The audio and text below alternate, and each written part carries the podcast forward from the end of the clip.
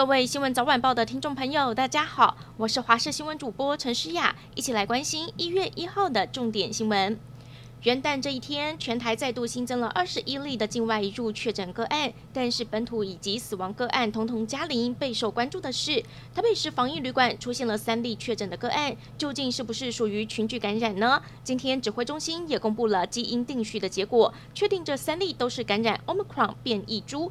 虽然不是完全相同的基因定序，也就是说呢，感染的病毒不尽相同，但是指挥中心还是不敢大意，以群聚感染的规格全面清空旅馆。目前研判没有社区传播的疑虑。明天是元旦连续假期的收假日了，天气跟今天类似，不过今天晚上到明天东北风稍微增强，因此降雨范围会扩展到桃园地区。北部白天高温也会略降一度，约十七度到十九度。其他地区像是中部、台南、花莲、台东，则是二十二度到二十四度。高平地区则为二十五度到二十六度。星期一开始，东北季风减弱，各地温度回升，水汽也会比较少。星期三水汽稍微增加，北部地区也将会有局部的短暂雨。星期四开始，东北季风再度增强，低温约十五度到十七度，而且水汽比较多。预估除了迎风面的东半部和北部之外，中南部也会有零星的降雨。连假第二天，出游人潮涌现，在云林青埔的落羽松就出现了不少想拍美照的游客，因为人实在太多了，要拍照还得排队。另外，一样在云林的古坑乡，也有将近两百公尺的落羽松，可以让游客体验浓浓的北欧风情。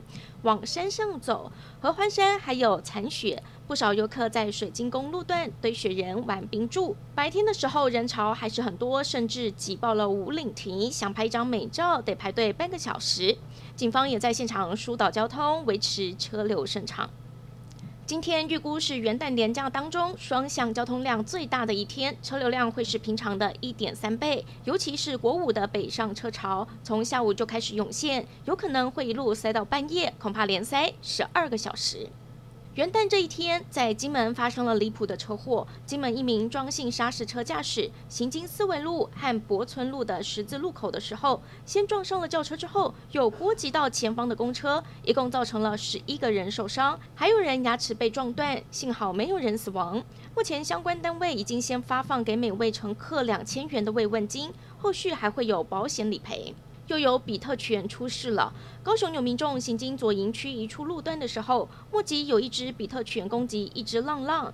比特犬饲主奋力要把两只狗拉开，但是它还是紧咬住浪浪的颈部。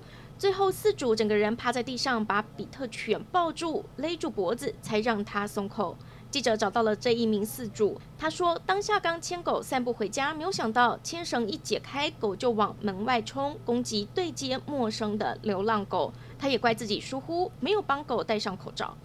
提醒您，疫苗接种不完整，小心一次染上两种病毒。以色列一名孕妇没有打新冠与流感疫苗，结果生产前一次验出染上了两种病毒。这起同时感染流感加新冠的个案，被外媒称为“流冠病毒”。尽管这并非新的病毒，以色列医师还是担心孕妇在生产期间怀孕会增加风险。以色列当局也开始研究这样的双重感染会不会引发重症。